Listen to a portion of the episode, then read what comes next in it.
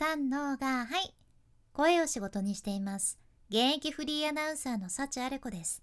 話し下手からフリーアナウンサーになれた幸あれ子があなたの声を生かす話し方のヒントをお届けします。声を仕事にするラジオ。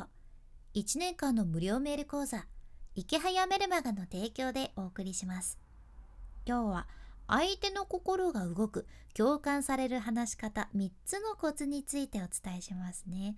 まあ、とにかく相手の心をつかむには共感を生み出すこと、ん、これです。めちゃ大事これ。まず基本的に人ってねもうほんと想像以上に人の話をって全然聞いてないわけですよ。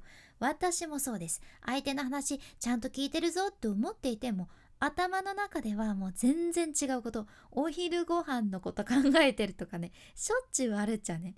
あなたもそうなんやないかなって思うんです。これ無意識レベルでありますよね。人間やけんしょうがないじゃん。どうしても興味を持てない話って聞くの辛いやん。やけんこれ本当に話し手としては大変なわけですよね。相手が関心のない状態からぐっと自分の話に引きつけるのって至難な技なんですよ。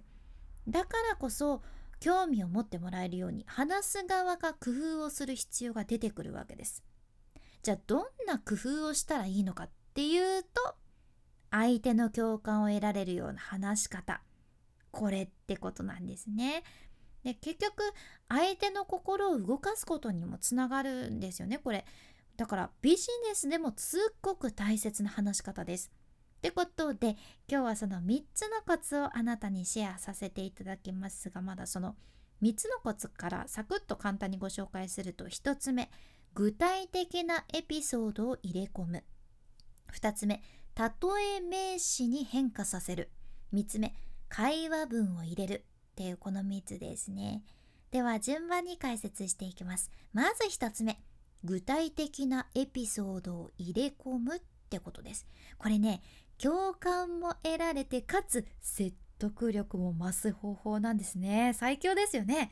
やけんあなたが話す内容の中に具体的なエピソード入れ込んでほしいじゃん。でこのねエピソードが具体的であればあるほど説得力増します。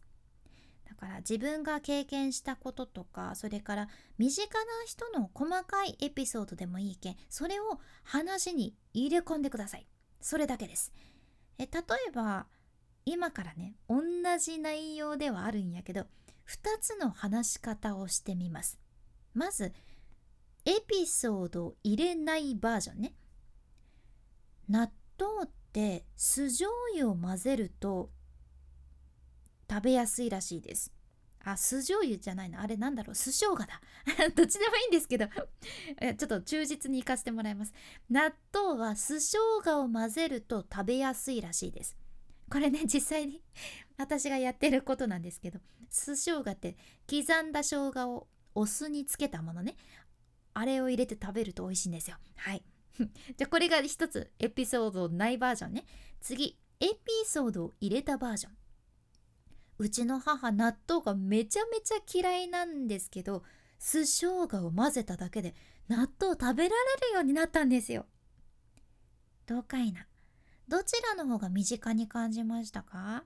ちょっとね 酢生姜の、ね、インパクトがあれだったかもしれんけどおそらく2つ目の方うちの母が出てきた方がなんとなく身近に感じたんやないかなって思うじゃん具体的なエピソード入れ込んであるからなんか共感できる話に聞こえるじゃんね。ストーリー性も出てきて聞き手がふわーってイメージしやすくなるんです。なんとなく全然うちの母のこと絶対知らんはずやけどうちの母が納豆一生懸命食べとるっていうイメージがねちょっとふわふわーって出てきたんやないかなって思います。ぜひあなたも自分の話の中に経験談とか身近に感じられる具体的なエピソード盛り込んでみてください。で次に2つ目いきましょう。2つ目。例え名詞に変化させる。例え名詞に変化させる。これはね、ちょっともう、例えから出しますね。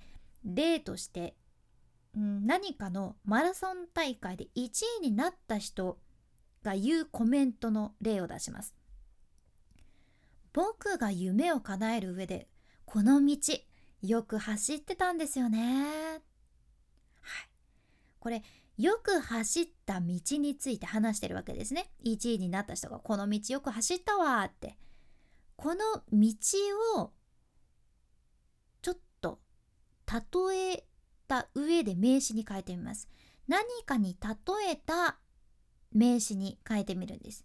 まあ、ちょっとこう例を出しますがこの道って僕にとって夢への滑走路なんですよ。はい。夢への滑走路。えー、かっこいいふうって感じやけど同じ道について話しとるのは話しとるんよね。でもその道のことを後者の方では夢への滑走路って定義しとるんよ。でもこの定義するだけでなんとなくちょっとドラマが生まれる気がせん？ほんとね表現の違い一つで伝わり方って変わるっちゃねこれはまあもちろん日常で話すとなんかもうすごいキザじゃんって言われる可能性もなきにしもあらずですけど でもプレゼンとかスピーチだと確実に印象に残るパワーワードになってきますよね。で曲の歌詞とかもそうやん。あいみょんの「マリーゴールド」も例えば毎日そんなうまくいかないんだよねって言っちゃえばもうそれだけのことなんやけどあいみょんはそれをでんぐり返しの日々って歌ってるわけですよ。なるほどってそういう表現の一つ一つに私たちは共感するわけですよ。もう人間だからね。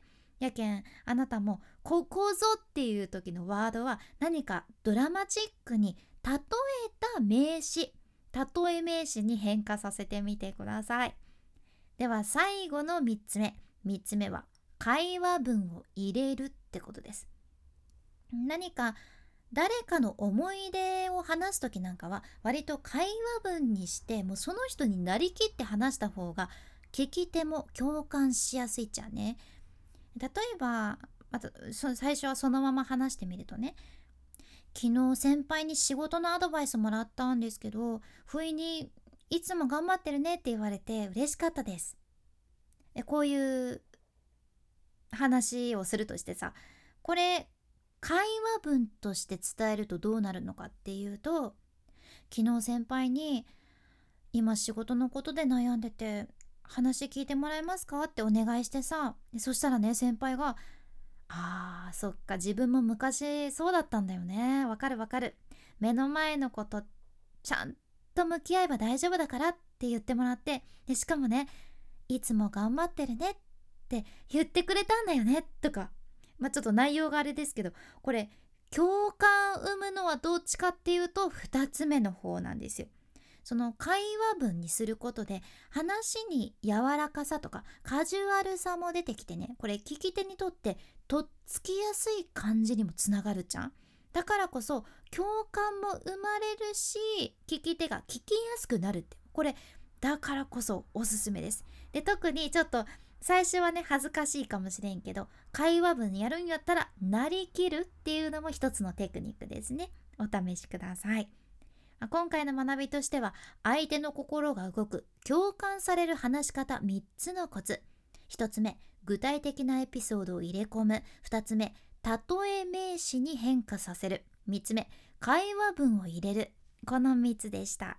是非参考にされてみてください。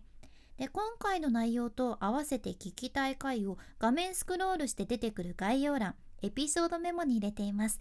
今日はねメリハリのある話し方5原則っていう回ですね。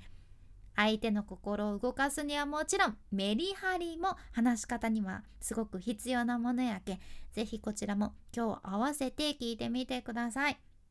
さらにこのラジオのスポンサー池早さんの無料メルマガのリンクも一緒に入れています。これからの時代に必要な自分で稼ぐためのノウハウがサクッと学べちゃうメール講座です。でこれずっと無料。だからシンプルにお得です。でやめたい時はいつでもサクッとやめられるしもうとにかく2日に1回届くメールで勇気もらえるし私はこれもうねずっと読んでます。今ちょっと1年ぐらい経ちますかね。で私もこのメール講座のおかげで副業も始めることができました。まだ読んでないっていう人は是非こちらも今日チェックしてみてください。君に幸あれ。ではまた博多弁の幸あれ子でした。